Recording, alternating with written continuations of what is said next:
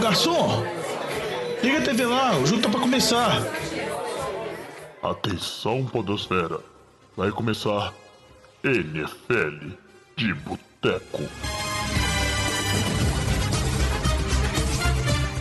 Bem-vindos a mais um NFL de Boteco, seu podcast preferido sobre futebol americano. Eu sou o Thiago de Mello e hoje temos aqui no Boteco Vitor Oliveira. Ei, Vitinho, a gente queria estar mais feliz aqui, mas né, já fomos mais felizes. Hoje é só destreza, como diria aí, né, um dos candidatos à presidência.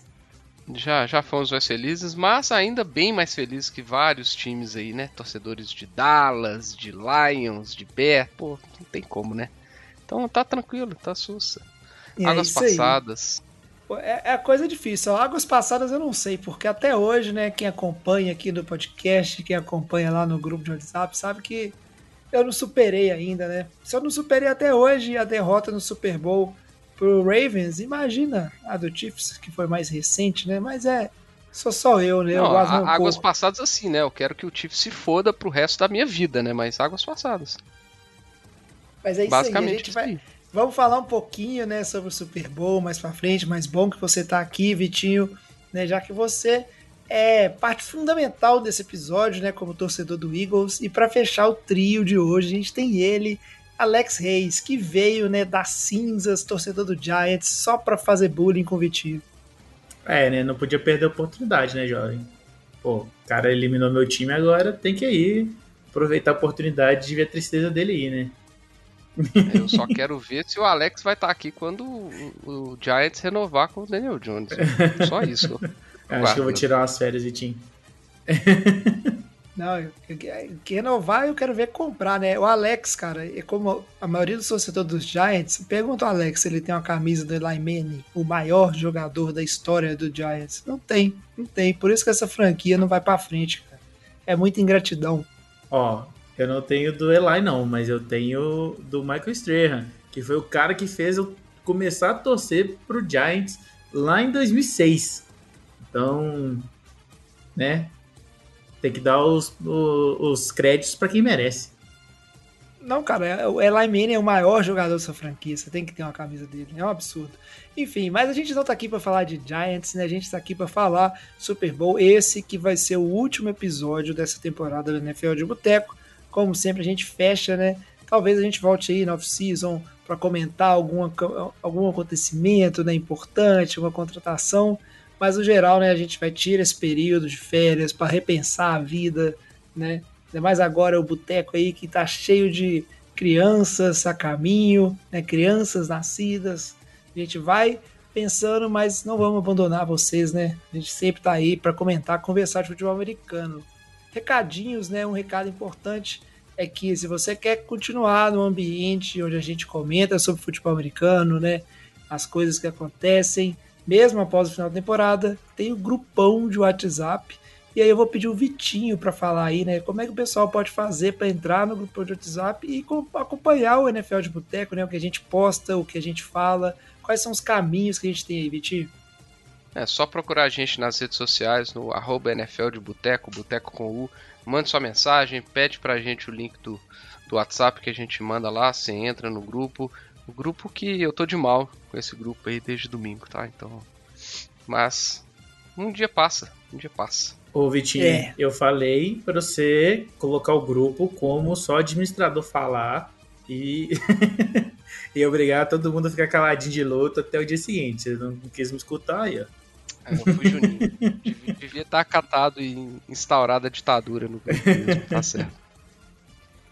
É, foi duro, foi duro. Tem a gente lá nos grupos, no grupo os torcedores do Chiefs, né? Mas é bom, no grupo muito eclético, né? Muita zoação. E eu concordo com o Vitinho, né? Ele falou muito bem. Antes tá chegando nos playoffs e perdendo, pelo menos a gente tá chegando lá, né? Do que tá igual o Renatinho, que torce pro Houston Texans e a única alegria que ele tem na vida dele é quando os nossos times perdem, né? Nos playoffs. Então é a alegria que dura pouco, né? A gente foi muito mais feliz ao longo da temporada. Mas agora vamos seguir com o programa. Só que antes, né, de falar do Super Bowl, vamos aproveitar para falar de dois assuntos, né? Que algumas notícias, mas principalmente vamos falar aqui do NFL Honors, fazer os nossos comentários e falar um pouquinho das últimas contratações aí, fechando, né, o ciclo de head coaches para a próxima temporada. Ô Fábio Júnior, traz aquela porçãozinha de batata frita e uma cerveja gelada pra nós. Beleza, e aí para abrir né, nosso bloco de notícias, vamos comentar um pouquinho do NFL Honors. Eu vou é, fazer o apanhado geral aqui. Como é que vocês preferem? Será que a gente vai. Vamos um por um ou não, né? Não sei. Porque MVP. Vamos por um. Vamos por um. MVP. Patrick Mahomes, né? A categoria mais importante. Já era esperado, né? Não tinha discussão. E o Mahomes, que ia vencer no Super Bowl, ainda quebrou, né? O, o tabu que estava acontecendo desde 1999, o MVP da temporada. Né? Lembrando que esses prêmios são em cima da temporada regular, então o que a pessoa faz nos playoffs ela, ela não conta né, para essa, essa, premiação. O MVP ele não venceu o Super Bowl, mas acho que é inquestionável né, o Mahomes ser o MVP dessa temporada por tudo que fez e pelos números que colocou. E principalmente pelo fato do Jalen Hurts ter machucado e ficado fora alguns jogos, né? Porque acho que até então a disputa estava bem acirrada, até talvez o Jalen Hurts na frente, né? Mas aí com a lesão do, do Hurts, acho que ficou bem óbvio. O Mahomes teve um final de absurdo. Mas uma curiosidade sobre esse, esse prêmio: o médico que fez a CPR no, no Hamlin, é, naquele episódio no jogo de Buffalo e Bengals, né? Ele recebeu um voto como MVP da temporada. Nossa, então, um voto, óbvio, simbólico, né? Mas eu achei que foi uma, uma homenagem bem bacana que, que, que foi feita para ele. Eu tô muito de cara, velho, em saber que pessoas da equipe médica também poderiam receber esse voto. Então, acho que a minha maior surpresa dessa notícia foi exatamente isso. É, cara, e mas assim, merecido. É questionável, né? Esse prêmio que inclusive é o prêmio de melhor quarterback da temporada. A gente tá aí né, na esperança de ver quando um jogador que não é um quarterback vai vencer novamente, né? O que a gente tem aí de jogadores né, de ataque que não são quarterbacks vencendo é o prêmio que a gente considera, né, o prêmio para o jogador não quarterback, né? Que seria o jogador ofensivo do ano, e nessa temporada quem venceu foi o Justin Jefferson, wide receiver do Vikings. Ele que estava muito badalado, era nas casas de apostas aí o favorito, mas eu queria saber da mesa do boteco, né? não vou questionar se o prêmio é justo, justo ele é, mas vocês tinham algum outro, algum outro nome em mente, alguém que vocês acham que poderia ou teria chance, né, de ganhar essa premiação no lugar do Justin Jefferson? Ah, eu Considerando que é um prêmio que nos últimos três anos, eles três ou quatro anos, acho quatro anos, eles não têm dado para QB, porque fora isso eu acho que é um dos prêmios mais imbecis da, da NFL, para falar a verdade. É, mas, assim, vou ser sincero, eu não gostei muito do prêmio para o Justin Jefferson, é, porque nos últimos três anos, pelo menos, as, foram marcas e recordes muito absurdos que e que justificam o prêmio pro, pro, para quem recebeu, né? Então o Cooper Cup ano passado fez a tríplice coroa lá, foi cabuloso. Michael Thomas em 2019 bateu o recorde de recepções e tal. Então foram prêmios mais brutos, né? Assim, foram teve motivadores maiores, sabe? Não sei, eu não achei que a temporada do Justin Jefferson foi tão absurda assim, principalmente porque ele teve algumas atuações bem, bem, bem ruins é, nessa reta final. É, não que eu acho que tenha outro não quarterback que justifique é, o prêmio, mas para mim faria muito mais sentido dar também para o Patrick Mahomes. A gente já viu isso acontecendo alguns anos para trás. não achei que a temporada do Jefferson foi tão super fora da média assim.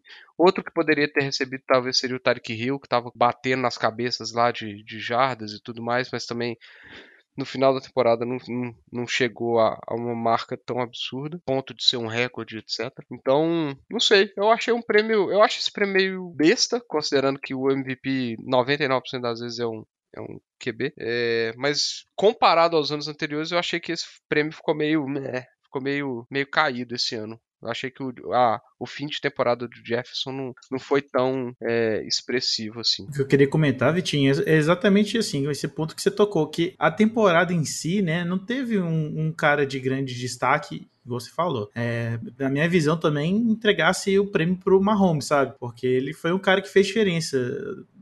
O Josh Jefferson fez diferença, sim, mas é, botando em comparação aos outros, aos outros possíveis jogadores ali, né? Até em comparação com o Mahomes, o prêmio deveria ir para o Mahomes também. Eu concordo nesse caso aí com você. E, e sim, se pegar o resto dos jogadores, né? Assim, eu acho que tempo, essa temporada foi um pouco para baixo, né? E só um, um complemento que eu, eu, acho que também faz diferença até nessa questão da que você comentou é, sobre a questão do, do Rio, é que eu, eu acho que o pessoal ainda leva em consideração o time, o resultado do time no final das contas, sabe? É, e tipo assim, ah, Vikings conseguiu, chegou na, na no, no wildcard, pelo menos, né? É, e Miami não, não conseguiu pegar um playoffs. Talvez isso aí pode ter feito uma diferença também, sabe? Não sei. É, é pode falar, Vitinho. Não, é assim, o, o Rio, ele tava na disputa, né? Até, sei lá, até a semana 14, 15 talvez. Mas aí com, com a saída do Tua, né, a produção caiu pra caramba. Tanto que ele tava na, no, num pace para bater as duas mil jardas e tal. Mas a,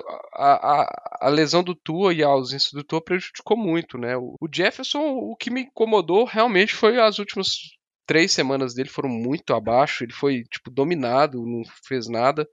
Então, aquele jogo contra o Packers, por exemplo, ficou muito marcado para mim que o, o Jair Alexander acabou com o Justin Jefferson. Então, sei lá, assim, não achei. Foi uma temporada bruta? Foi, foi uma temporada bruta, mas teve, teve partidas muito boas e partidas muito ruins. Eu não achei que ele foi aquele cara dominante que, pô, o cara foi cabuloso e bateu todos os recordes. Eu achei que ficou abaixo do, do que do foi os outros anos, sabe? Então, eu realmente eu, eu por mim, o prêmio seria do Mahomes também, sabe? É isso aí, né? Concordo com vocês, né? a gente não teve, né, um jogador sem ser quarterback que chegou a figurar na discussão de MVP de forma contundente, né? Que é o que a gente viu nos anos anteriores para quem estava recebendo esse prêmio. Seguindo a nossa lista aqui, a gente tem que falar agora de jogador de defesa, né, do ano. E quem venceu foi o Nick Bosa, terminou o ano aí, né, o jovem é, DE do 49ers com, se eu não me engano, foram 18 sacks e meio, né? É, quase batendo aí, são pouquíssimos jogadores que conseguem passar da marca de 20, 20 sacks, né? É considerado a barra ali, mas o Nick Bosa que foi acompanhado ao longo da temporada aí, né, pelo lado de defesa de outros nomes relevantes. Né? A gente teve aí ao longo da temporada o Miles Garrett como um nome cotado, o próprio Chris Jones do Chiefs é um nome bem cotado, o Mika Parsons do menos, mas também muito falado, Mika Parsons linebacker é, dos Cowboys, mas é no final, né, chegando na reta final, o 49ers quando engatou aquela sequência de 10 vitórias seguidas e com desempenhos é, defensivos muito fortes, né? Teve um, um, um, trecho de calendário um pouco mais fácil, aí o, o Nick Bosa acabou se desgarrando, né? E subindo muito no final de temporada ali, quando a gente fala de novembro, dezembro, nessas cabeças aí. E aí realmente é muito difícil quando um jogador de linha coloca uma marca aí acima de 18 sacks na temporada não vencer esse prêmio. Não, acho que esse aí não tem muito o que falar, na minha opinião, não, Jovem. Acho que esse aí é acho que foi bem o, a expectativa mesmo. É, esse ano, é, normalmente, né, o Diogão que gosta de brincar muito em relação a esse prêmio, que seria prêmio Aaron Donald, né? Mas Aaron Donald esse ano não apareceu, então sobrou aí pro, pro próximo Aaron Donald, é. né? Que ele tá sendo o Nick Bosa no prospecto muito bom para chegar nesse nível aí. É, cara, o, o, Rams, depois de vencer o Super Bowl, parece que tirou férias da temporada, né? Foi um, foi um time patético, né? Uma ressaca de Super Bowl. É louvável que eles tiveram esse ano. Vamos ver como é que eles voltam ano que vem. Seguindo a nossa lista, teve o prêmio né, de Coach of the Year, e quem ganhou foi o Brian Dable, head coach estreante nos Giants, né, o time do Alex, e é um nome assim que surpreendeu muito o desempenho dos Giants. É, teve outros nomes sendo cotados, mas aí acho que quando o Giants terminou por se classificar para os playoffs, o nome do Dable ficou é, inevitável, né, como vencedor dessa categoria. É, eu só começando aqui, né, fazendo alguns comentários, eu acho que o Dable, ele, o histórico dele ali, né, tipo lá com o Bills primeiro, é, né, fazendo a, a, mudança que ele fez ali no time, depois indo pro Giants e conseguindo também levar o time ali para os playoffs. Não só isso, com um corpo de recebedores daquele, né? É, e com, assim, né? Daniel Jones ali, que não é aquele quarterback maravilhoso. Então o cara merece, velho. É, eu, assim, se a gente fosse comentar, depois a gente vai comentar aí pra frente aí do Super Bowl, eu, eu botaria o Andy Reid na, na frente aí, mas considerando a temporada toda, Eu, eu concordo com, essa, com esse voto no Dable. É, o cara tirou leite de pedra, né? Falar assim. E acho que ninguém ninguém esperava um, um, desempenho tão bom do Giants essa temporada, eu acho. E mudou o time da água pro vinho com bastante restrição de peças, né? Então eu acho que o isso aí colocou ele bem, bem na disputa. É, eu acho que, óbvio, acho que o Siriani também estava tava na disputa pelo desempenho, do, pela campanha de Filadélfia. É, mas o, o Dable foi o cara que tirou leite pedra, né? Acho, acho, que, acho que esse foi o, o grande motivo. Acho que foi a, a, a grande surpresa da, da, NFL, né? É isso aí. Teve, teve nomes, né? Vários nomes aventados, né? O Dick Siriani pelo Eagles, mas outro nome interessante também nessa disputa que a gente teve foi o Doug Peterson, né, pelo Jacksonville Jaguars, outro time que foi para os playoffs. Mas eu acho que o que aconteceu, né, em relação ao Giants é, foi mais surpreendente e tem um pouco de mídia também, né? O Brian Dable e a forma como ele lida com o vestiário, né, ganhou muita notoriedade, né, muita publicidade ao longo da temporada e isso favorece, né, na votação, o estilo de votação que é o MVP, né? O MVP não, que é o NFL Honors favorece né, esse tipo de exposição também. Né, o Doug Peterson foi um nome interessante, mas o que acabou ganhando foi o Brian Dable. Agora o próximo item da lista, né, é técnico assistente, né, do ano, ou seja, aquele cara que não é head coach é, da comissão técnica, mas merece. Quem ganhou foi o Demico Ryans, coordenador defensivo do 49ers. Ele que, como a gente bem comentou né, em programas anteriores, foi é, é, virou head coach aí do Houston. A gente pode falar um pouquinho mais disso né, na, na sequência aqui no bloco, mas eu acho que aí sem tantas surpresas também, né, pessoal? E o, a defesa 49ers é, foi a melhor defesa da temporada, né? E a exemplo do que aconteceu com o Robert Saleh, que virou head coach dos Jets na temporada passada, né? O veio uma sequência aí, né, de uma defesa muito boa e um, e um coordenador defensivo de destaque aí, né, é, ganhando esse prêmio. Beleza? Eu acho que esse também sem comentários. É, tranquilo, né? Então vamos pro primeiro aqui polêmico, né, que é Comeback Player of the Year e quem ganhou foi o Gene Smith. E aí eu queria que alguém me explicasse, né? É a gente que veio de comeback players super interessantes e agora a gente tem o Gene Smith Teve uma temporada boa, foi até cotado em algum momento para MVP. Mas será que não tinha um comeback player mais relevante, mais comeback pra gente jogar? Acho que depois dessa frase sua aí, você até dificulta a gente argumentar. Se o cara que ano passado. Até pela frase dele, né, jovem? Aquele é, que o pessoal tava escrevendo por cima dele, que, tava que já tava descartando ele, né? Ele deu uma entrevista dessa depois da vitória, não lembro exatamente contra que time que foi. É, você tá falando que em algum momento da temporada, um cara que ninguém dava nada, eu mesmo falei que o time de Seattle seria o pior time da temporada esse ano, na minha opinião. E aí, você tá falando que em um momento da temporada o cara foi cotado pra MVP? Pô, acho que essa sua frase já machuca, né? Como que eu vou argumentar? O cara que era não era nem titular, todo mundo colocava como um bom reserva no máximo da NFL. Você falar que o cara foi cotado para MVP, a menos que aí a gente.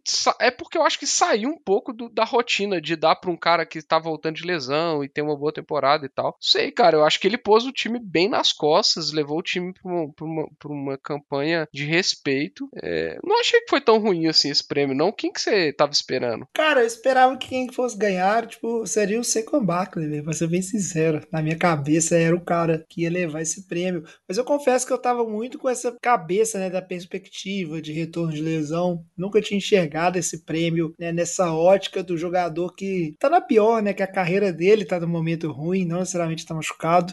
E eu não sei, cara, eu acho que, tipo assim, o, aquele desempenho de Seattle, né?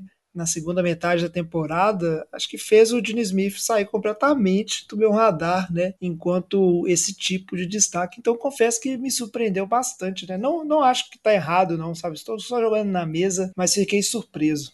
É, eu acho que também tem, tem a questão da. É, Dable já estava sendo mais votado, provavelmente. Os caras têm aquela tendênciazinha de dividir os prêmios, né, cara? Então, isso também. Mas, assim, não que eu colocaria no Barkley, tá? O Barkley é, teve uma temporada boa, né, para um, um, retorno e tal. É, mas, sei lá, a gente viu jogos que o líder de, de carregadas do, do time era o o Daniel Jones, né? Assim, o Barkley é, é, é, a mesma questão do, do Justin Jefferson para mim. Ele teve uma boa temporada, mas teve jogos que não foi assim. É, foram, foram jogos bem é, bem aquém do, do que se esperava dele, na minha opinião. Ele teve alguns bons jogos, mas não foi uma temporada fantástica, assim, não. Eu achei que foi um é. prêmio bem justo. É, você via que, tipo assim, no, é, no, o Barkley não é. No, assim, alguns jogos você via que não foi ele que fez a diferença no jogo, né? Você via que, igual o Viti falou, o Daniel Jones é, melhor do que, do, que o Bar, do que o Barkley dentro do jogo em si, né? Até mesmo no próprio jogo corrido, né? É, pois é. Eu acho que o que pegou muito foi essa ótica de sempre esperar alguém voltando de lesão, né? A gente tem que seguir agora, né, pros prêmios de calouros. É sempre bom falar de calouro. Já vou jogar os dois na roda aqui de uma vez, né? Quem ganhou o calouro né, ofensivo do ano foi o Garrett Wilson, wide receiver do New York Jets. E quem ganhou né, o prêmio de, de calouro defensivo foi o Sauce Gardner, que ele é cornerback, adivinha, né? Me esqueci aqui qual time. Do Jets, né? Do Jets, exatamente, pô. Eu tava com isso na cabeça. Eu, eu, falei, ele é do Jets também, mas por que, que eu tô né, com essa impressão que não é o mesmo time? Mas eu lembrava disso, né? De ser do Jets. Então você teve o Jets aí, né? Premiando o bom draft do New York Jets, que a gente bem comentou lá no início da temporada, né? Os dois prêmios para calouros indo para a mesma equipe aí. E eu acho que, no geral, eu tenho minhas dúvidas em relação ao Garrett Wilson, mas eu não acho que, tipo assim, não é que tinha ninguém que merecia mais do que ele, eu só acho que, tipo assim, bem equilibrado, sabe? Opções. E o Sauce Gardner, eu acho que ele jogou muito mesmo. É, era inevitável ele vencer esse prêmio. Queria saber a opinião de vocês. Eu acho que o Sauce Gardner, ele, ele teve uma temporada absurda e ele foi é, ele foi constante do início ao fim da temporada, né? Eu acho que se. se porque para mim, quem tava na disputa com ele seria o Tyreek Woolen do Seattle, mas o Tyreek Woolen ele teve um começo de temporada absurdo, né? Ele teve seis interceptações ali bem, se eu não me engano, foi bem no comecinho da temporada, primeira metade da temporada ele já tava com com as seis interceptações e ele também teve a queda de produção que você falou do time de Seattle, passou, passou por ele também. A defesa de Seattle teve uma queda de produção. É, e o, e o Sauce Gardner não. O Sauce Gardner foi um cara que deu trabalho para todo mundo a temporada inteira, né? Então acho que o prêmio do, do Sauce Gardner foi bem merecido. O, o do, o do Garrett Wilson é aquilo, eu acho que foi, foi mais pelo sentido de ah, não, vou, não vamos dar o prêmio pro Brock Purdy, porque o Purdy jogou é, sete jogos, que deu? Oito jogos? Nem lembro quantos jogos o Purdy foram, jogou. Foram seis na temporada, regular. regular. foram seis jogos. É, é, então não faz sentido eu dar o prêmio para um cara que jogou seis, embora a, vamos falar assim, acho que a importância do, eu diria que a importância do, do, do Brock Purdy foi muito maior, né? Mas não vão dar o prêmio para um cara que jogou seis jogos só. E, e aí eu acho que para competir com o Garrett Wilson, as opções também não estavam lá, assim, essas coisas. Então acho que é um prêmio que foi mais nesse sentido. Ele teve uma boa temporada, mas também não foi uma temporada nada espetacular, principalmente nos jogos que ele teve com, com o Zach Wilson, né? Foi, tava muito mal até então. É isso aí. E aí o último honors, né, do, dos principais é um prêmio de consolação aí para Dallas, né? A gente tem o Walter Payton Man of the Year por serviços prestados à comunidade e quem venceu aí foi o Dak Prescott, né? Então levou o Prescott levando o prêmio para casa certo? Fechando o NFL Honors, vamos falar rapidinho aqui, né, antes de seguir em frente com o programa, sobre contratações de head coaches, né? A gente já tinha comentado, né, nos programas anteriores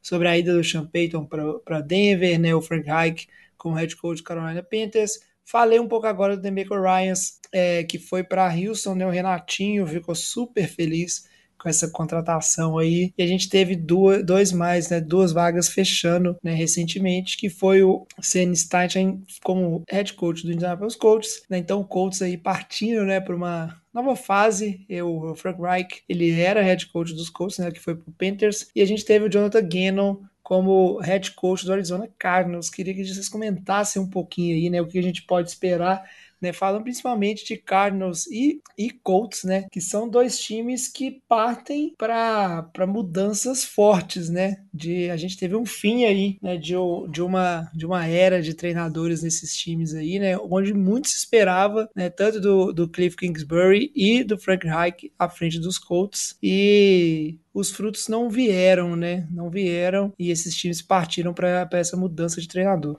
É, eu diria, bom, eh, o Eagles perdeu o offensive coordinator e o defensive coordinator, né? Nessa, nessa aí, né? Nessa, nessa semana aí. Então eles tinham que esperar o Super Bowl passar para contratar qualquer qualquer técnico das duas comissões, Eagles e Chiefs, e aí acabou que os, os de Filadélfia acabaram saindo, né? O Colts eu acho que é, teve uma fez uma ótima contratação. Né? Na verdade, o, o Steichen oficialmente vem para substituir o Jeff Saturday, né? Frank Reich já tinha saído, mas óbvio que o. Bom, bora, falaram que o Saturday participou das entrevistas para head coach permanente, mas acho que era seria uma, uma bizarrice sem, sem precedentes, né? É, eu acho que foi uma ótima contratação do Colts. O Stachan é, fez um excelente trabalho com o ataque de Filadélfia, com o Jalen Hurts essa temporada.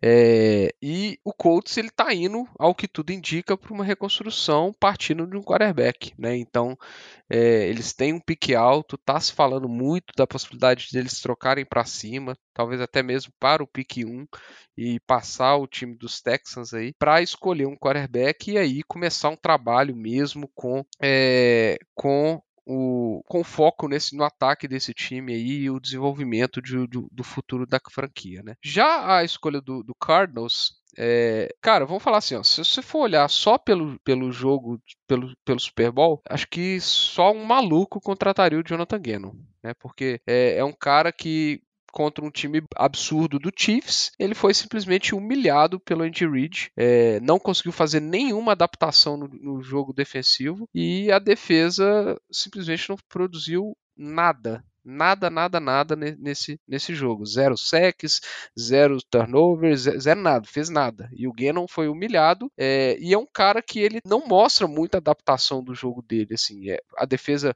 foi um absurdo, mas eu acho que a defesa foi um absurdo muito porque o plantel do Eagles era muito bom. A gente falou isso a temporada inteira. É, tinha uma das melhores DLs da liga, tinha um bom corpo de secundária, tinha linebackers ok, que não estavam comprometendo. É, e a gente, cara, sinceramente, com esse plantel na mão, por exemplo, do Demico Ryans, o Eagles seria imbatível, entendeu? É, o meu raciocínio é esse.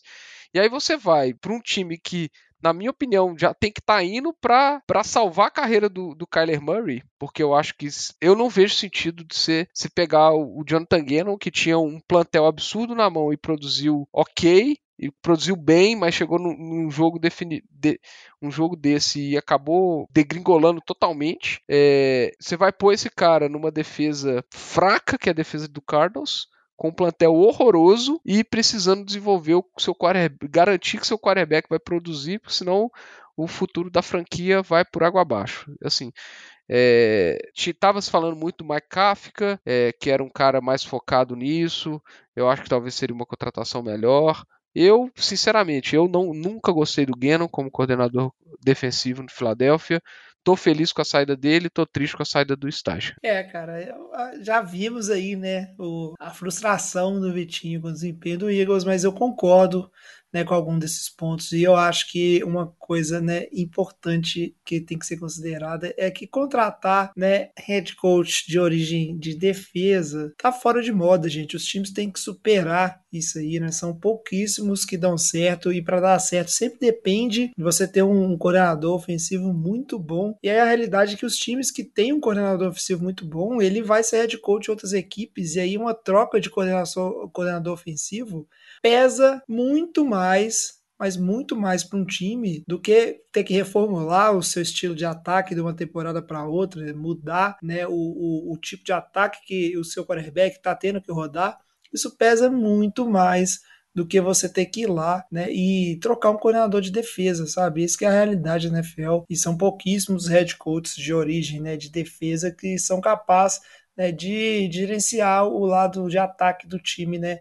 com alguma destreza ali, né, de uma troca entre coordenador defensivo e outro. Então acho que os times estão demorando para abandonar esse tipo de estratégia. É, só fazer um comentário, né, jovem? Assim, acho que é, um ponto que o pessoal deve estar se perguntando é, pô, mas e o offensive coordinator do, do, dos Chiefs, que desde a temporada passada ele já estava sendo especulado, né, o Eric Bieniemy, é, e essa temporada de novo ele não conseguiu um, um cargo de head coach, né? Ele fica é, fica em Kansas City. É, eu acho que a situação dele, só para dar um, uma ideia, eu acho que ele é um cara que vai ser difícil de sair da sombra do Andy Reid, porque o Andy Reid é o play caller daquele time, o Andy Reid é, é a mente ofensiva daquele time. E o pessoal fala que o Eric Bieniemy é um cara difícil, né? Ele tem um, uma personalidade complicada no, com o front office. Então eu acho que isso é um, um, um complicador para ele seguir a carreira de head coach, sabe? Eu acho que assim, eu acho que enquanto ele estiver ali atrás do, do Andy Reid, eu não sei se o Andy Reid como é que tá a, a expectativa dele de aposentadoria, se tem alguma coisa construída ali de sucessão, é, acho que vai ser difícil, cara. Ele não vai ter, porque igual quando eu falei aqui, não foi o Eric Bieniemy que humilhou o Jonathan Gannon, foi o Andy Reid. Todo mundo sabe que foi o Andy Reid. Todo mundo sabe que o playbook é do Andy Reid.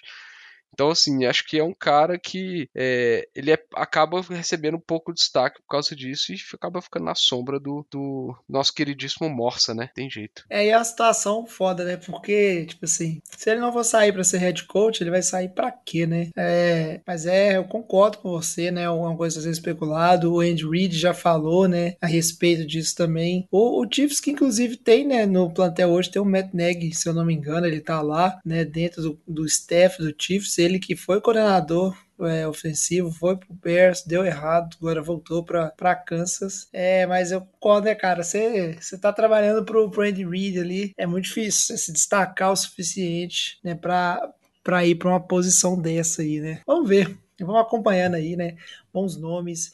E agora eu acho que a gente fechou o ciclo de head coach, né? Não tem mais nenhum time sem o seu head coach. Então a gente está aí preparado para ir para a próxima temporada, correto? Para fechar, para fechar o giro de notícias, né? A último comentáriozinho aqui para já dar aquele gostinho de off-season é a notícia que o Derek Carr ele foi liberado pelo Las Vegas Raiders, né? O, o Derek Carr que é um dos quarterbacks. Esse ano vai ser um ano muito agitado na off-season em termos de quarterbacks, né? Essa temporada, essa off-season vai ter muita movimentação envolvendo QBs, muitos times precisando, muitos quarterbacks no mercado. O Derek Carr, que era um é, especulado, né? Já tinha, já aconteceu o rompimento na própria temporada, né? Do Derek Carr como titular absoluto desse time e ele acabou sendo liberado porque ele tinha na cláusula, no contrato dele, uma cláusula que impedia que ele fosse trocado, né? Contra a vontade dele. O Carr, que inclusive visitou os times, visitou visitou o Saints, mas optou por é, não aceitar ser trocado. Então vai ser um free agent aí, vai tentar a sorte no mercado, né? E eu queria saber a opinião do pessoal do Boteco e que time, né, que vocês acham que tem mais chance aí de ser a, o próximo destino, a próxima casa do Derek Carr. Ah, eu acho que tem muito time que dá para colocar ele lá, mas eu tô para dizer que eu vou que eu coloco minhas fichas em um dos times da NFC Sul ou Tampa ou Saints. Eu ainda acho que vai ser um acerto com um desses dois times. Ô, Vitinho, eu cheguei a pensar até em Seattle, velho. Apesar do desempenho do Gene Smith, mas eu pensei em Seattle, velho. Não sei porquê, mas aquele, aquela sensação de que o pessoal vai investir no QB para ficar mais tempo, sabe? Não sei. É igual, eu acho que tem muitas possibilidades, tem muitos times, tem cara, tem time demais. Precisa, pode ir pro Jets, por exemplo. É, tem muito time que precisa de um QB. O Jets é um time que precisa de um QB que não é nem de um QB top, é preciso de um QB para não estragar o time, igual foi o, o Zach Wilson, por exemplo. É, mas tem muito QB possível também no mercado. Tem, tem Jimmy tem Geno Smith, tem, por enquanto, Daniel Jones. Então tem muito QB free agent. Eu acho que pode ter muita mexida. É, mas, sei lá, eu, minha aposta acho que ficaria. Colocaria o Jets aí. Acho que esses três aí devem ser os mais favoritos pro Derek Carr. É, cara, a gente tem Jets, tem Colts, né?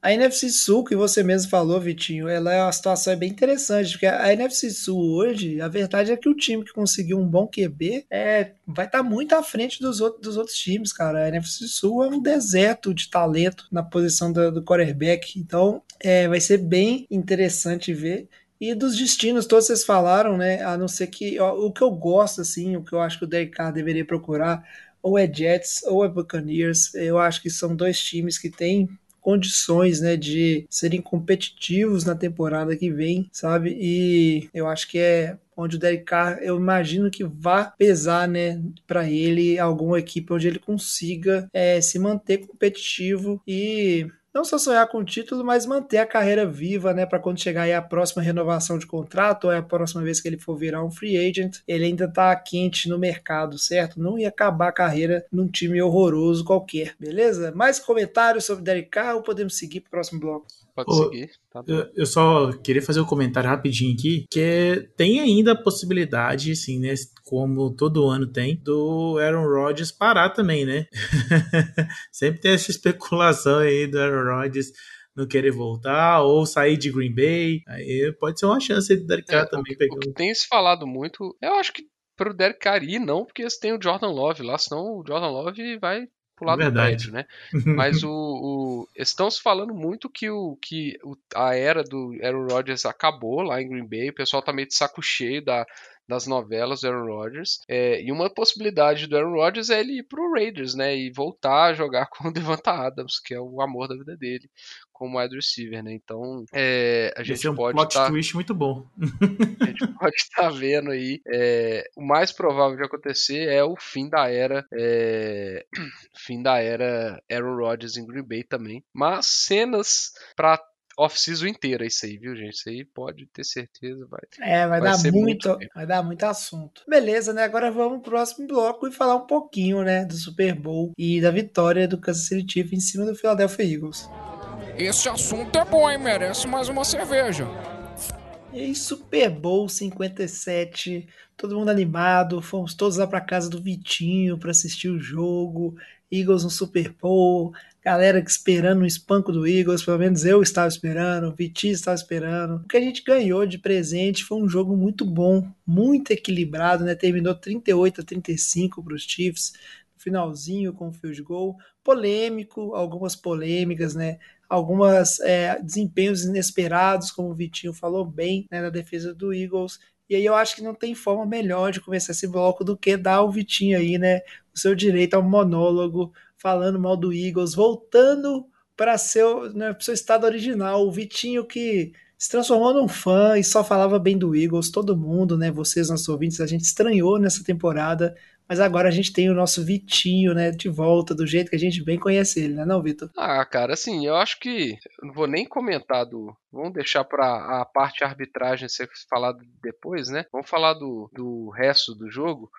É, eu fiquei, vamos falar assim, eu fiquei bem surpreso com, com que o jogo não foi o que eu esperava, no sentido de, de quais unidades dominariam né, o jogo. É, a gente esperava, acho que todo mundo esperava que o domínio nas duas trincheiras seria de Filadélfia, é, e o que a gente viu foi totalmente o contrário. né? A gente viu um, no, do lado ofensivo de Filadélfia, a gente viu o Jalen Hurts sofrendo muita pressão, muita pressão o jogo inteiro e me, mesmo assim é, ele conseguiu jogar absurdamente bem, exceto por um lance infeliz lá do fumble que acabou ser, sendo extremamente determinante no jogo, né? Mas ele sofreu muita pressão e acabou tirando muitos coelhos da cartola, muitos passes difíceis saindo no, em movimento para o lado contrário do fazendo lançamentos para o lado contrário do movimento do corpo, né? Aquele aquele rollout para o lado pro lado difícil para o quarterback e ele fazendo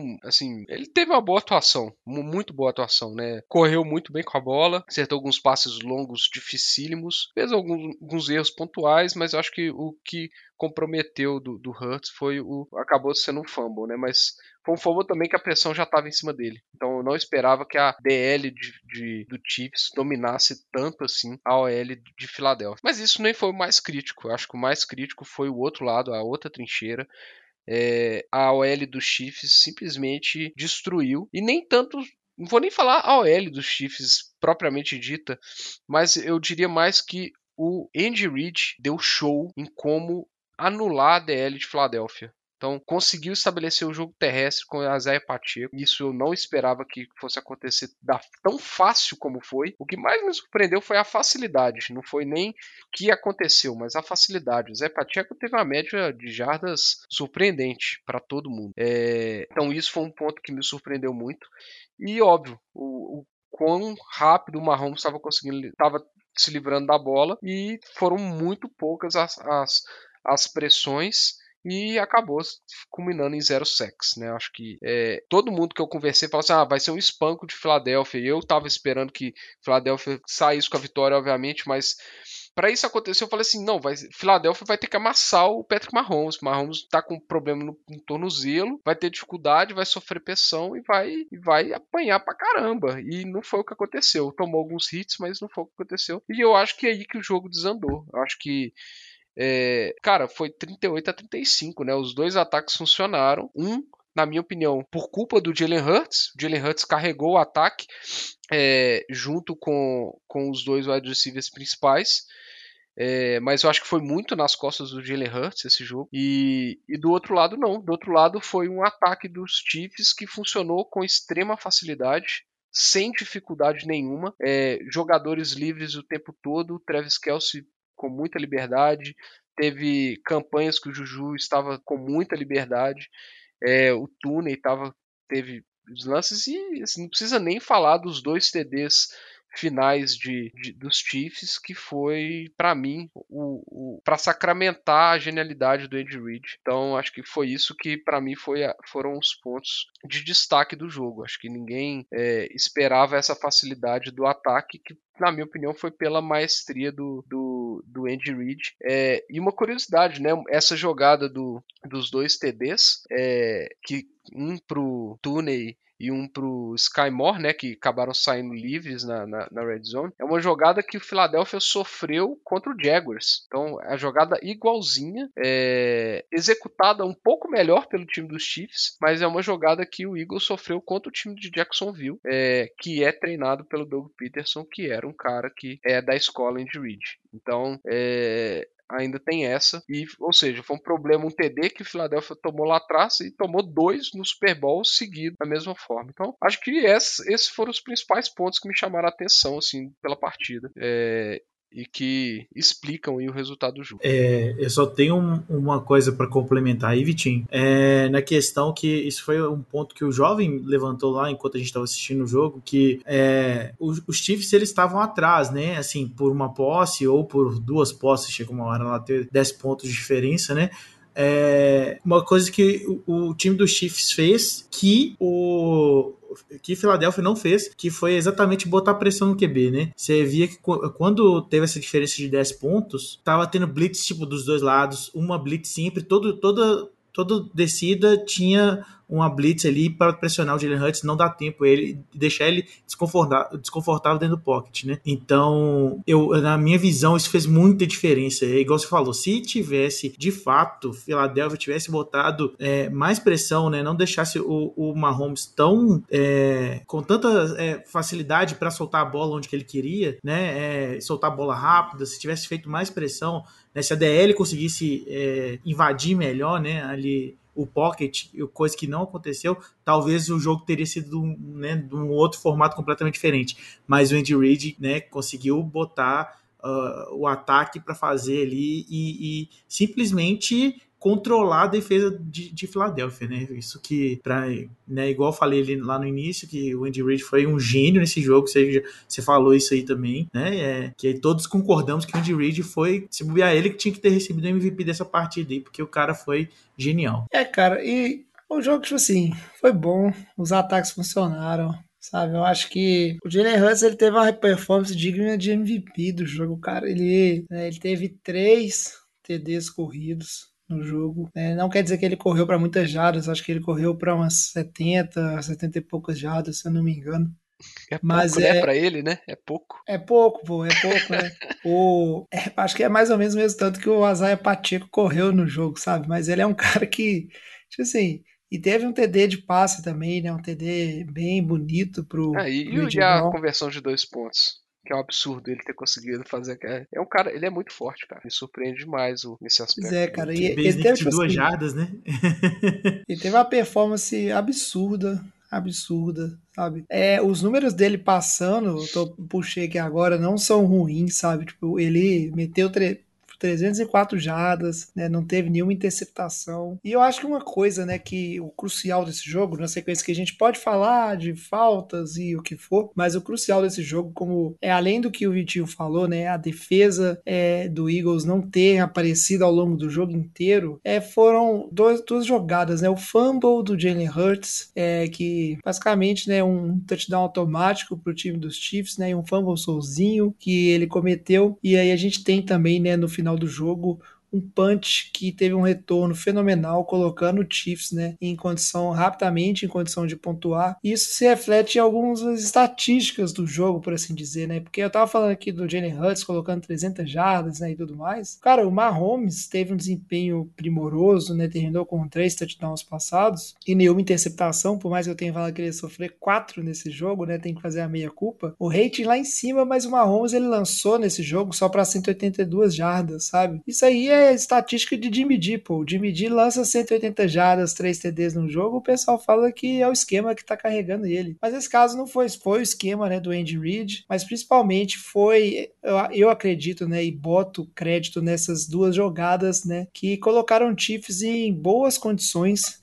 né? Uma é um turnover, a outra o retorno de punch. Você pode considerar praticamente como um turnover, porque é o seu time devolvendo a posse de bola através de um punch para colocar o ataque na posição ruim e deixou o ataque dos Chiefs na cara né, de pontuar. E isso eu acho que influenciou muito, né, com, com batalha de turnovers, se a gente for contar como dois turnovers aí para os Chiefs, né, considerando o punch. Isso pesou no jogo, pesou para manter o time dos Chiefs vivo, mesmo com a defesa do Eagles não comparecendo. É, a diferença de posse de bola foi muito grande. Eu tô olhando aqui, o Eagles teve 35 minutos, 36 minutos, o Chiefs 24, sabe? O Eagles dominou bem o jogo, é, da forma como queria, né? E a defesa não aparecendo e o Chiefs tendo essa vantagem né, de mais dois, entre aspas, em turnovers, eu acho que foi o suficiente para manter né, o Patrick Mahomes e Kansas vivos nos jogos até o quarto período, onde aí sim o Chiefs dominou, virou o jogo e aí no finalzinho venceu com um field goal. E eu acho que isso pode buscar a gente aqui, né? Eu vou devolver a palavra pro Vitinho para a gente falar um pouquinho também, né, da polêmica, é, da falta no final, né? Que a gente discutiu isso muito no grupo, né? Não só o Chiefs virou o jogo,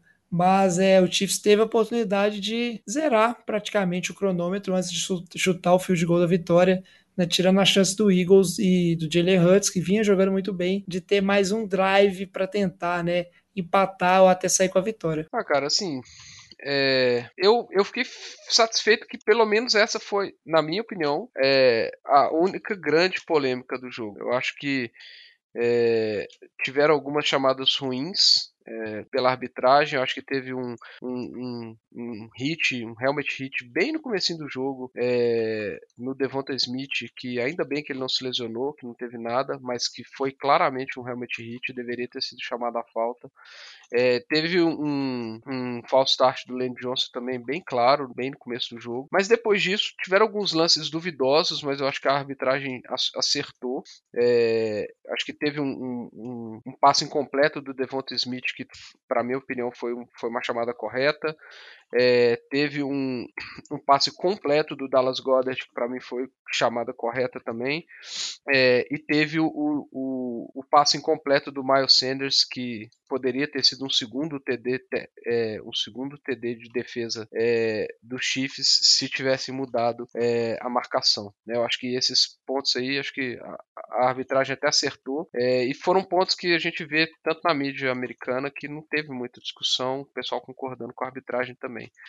É, só que aí, depois de 58 minutos que a arbitragem não foi a, a falar assim, protagonista do jogo, é, chegou no, no, ponto ali que era uma terceira descida, uma terceira para oito. É, o time de, de Filadélfia consegue é, forçar um passo incompleto do Mahomes e, na minha opinião, muito surpreendentemente, é, a arbitragem chama é, chama um passe, chama um holding, né? Um hold pela defesa, pelo James Bradbury.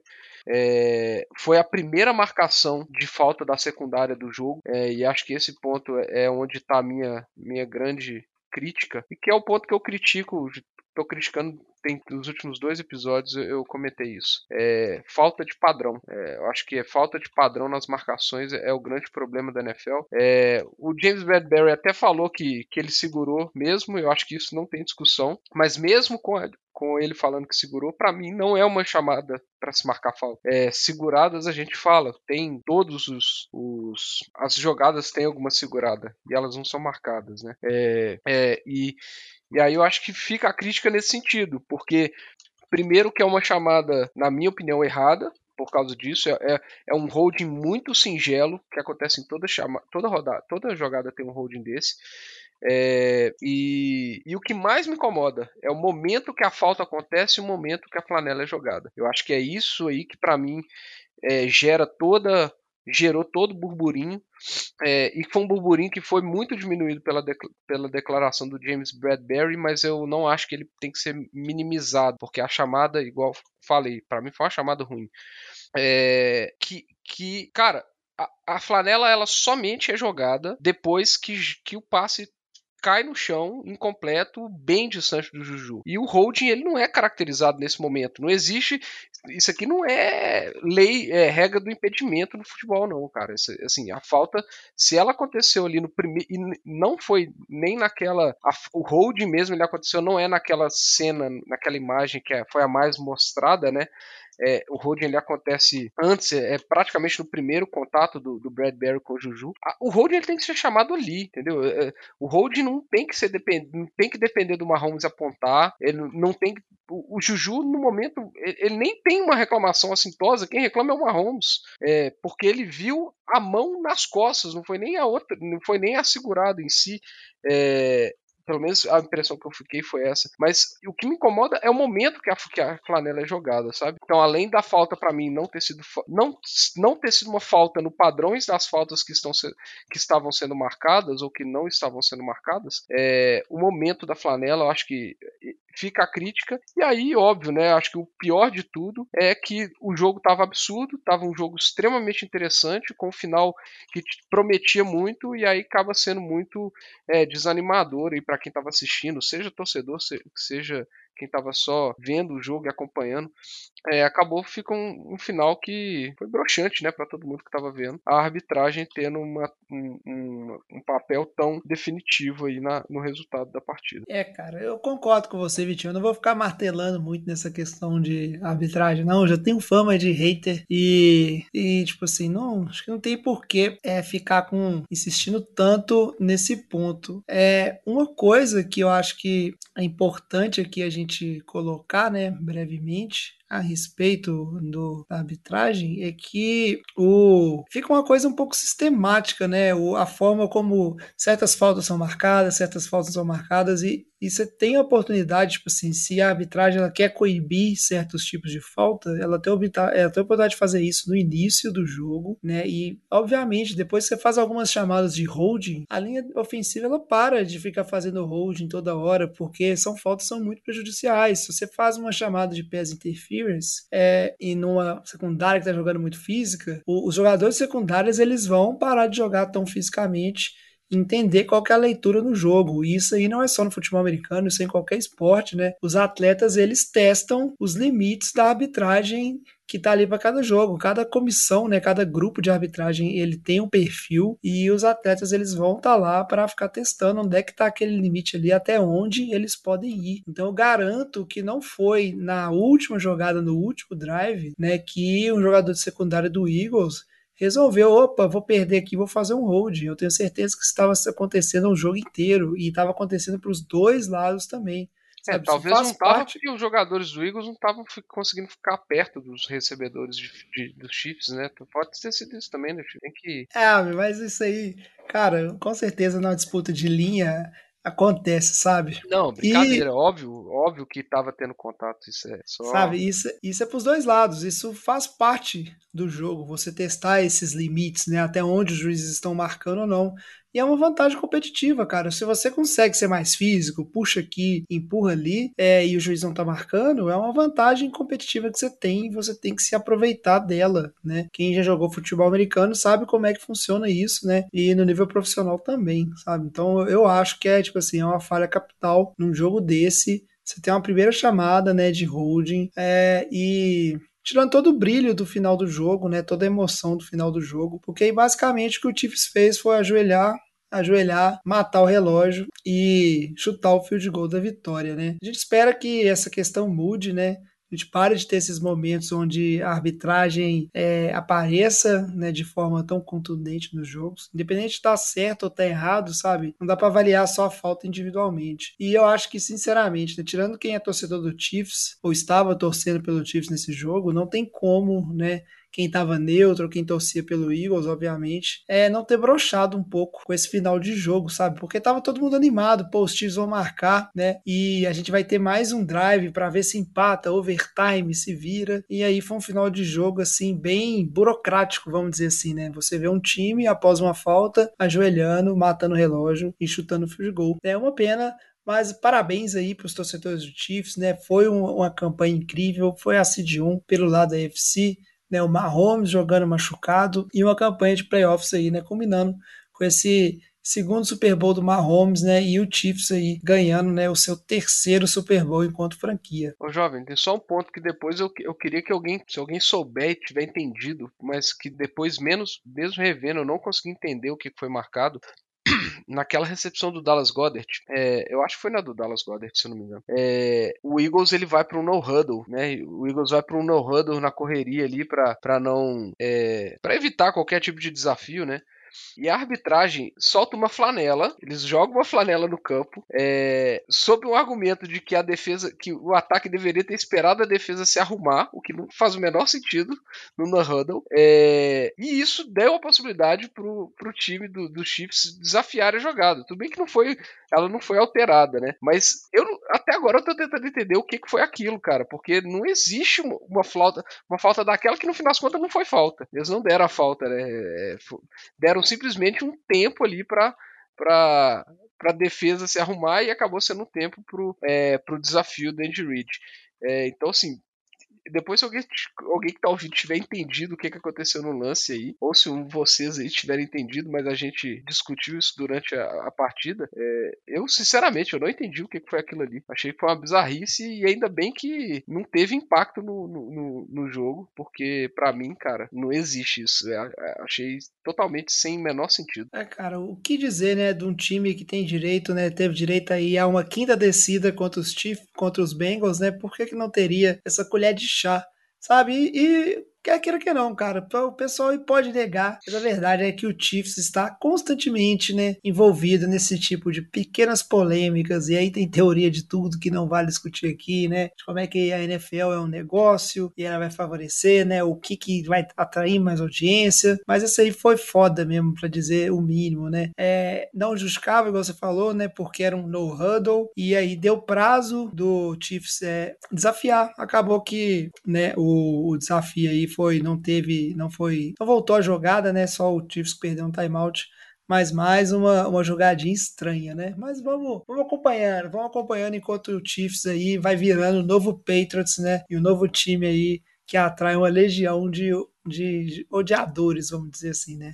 Eu acho que esse futuro aí é inevitável, né? Tanto pelo sucesso da franquia, quanto por essas pequenas polêmicas onde o time acaba se envolvendo. Vamos ver, vamos ver. Não sei, né? O futuro a gente tem que esperar para ver. Mais algum comentário sobre esse Super Bowl? Mais alguma coisa, né? Antes de encerrar, eu queria que vocês também falassem né, expectativas para a próxima temporada e uma mensagem final, né?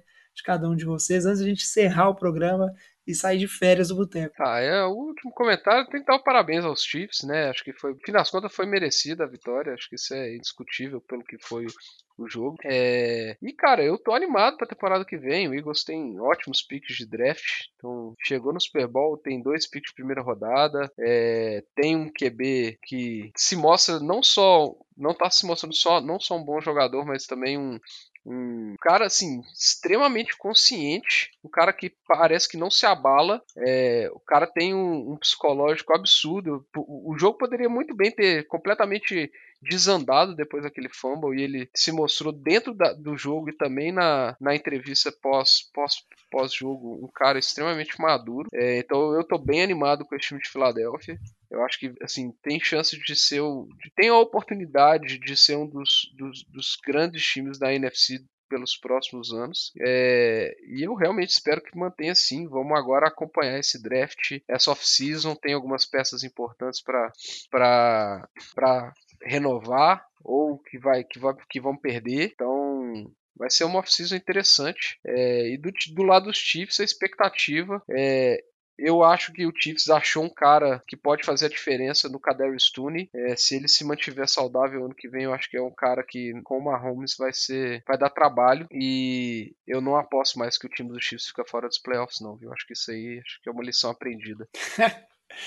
É, velho. Quem foi, né? Quem foi os, os idiotas que apostaram que o Chiefs ia ficar fora dos playoffs, né? Pra que falar isso? Alex, comentários finais. Cara, eu, diferente do, do Vitinho, eu não tô animado pro meu time pro ano que vem, não. A Como gente só não? tem um pick só, né? É, de draft. E a gente, assim, apesar que Giants tendo cinco picks, tantos picks for, normalmente não consegue fazer nada direito. Então, mas vamos ver, assim, com o Dable aí, a gente tem um pouquinho mais de esperança, né?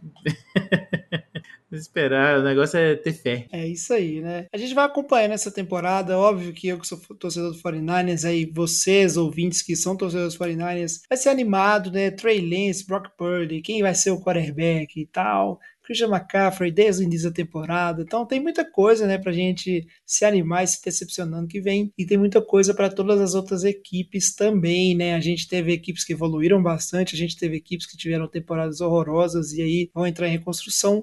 Mas como a gente comentou no bloco de notícias, né, sobre Derek Carr, tem muito QB aí indo para free agents, tem muita movimentação. A off-season da NFL que tá ficando cada vez mais motiva- é, mo- movimentada. E o NFL de Boteco, né, vai estar aí acompanhando tudo e comentando junto com vocês. A gente vai ficando por aqui então, né? Vou pedir só o Vitinho para falar antes, né, da gente encerrar de novo aí, né, nossos contatos e redes sociais para o pessoal mandar mensagem, quem quiser entrar no grupão de NFL, do NFL de Boteco, como é que o pessoal faz, Vitinho?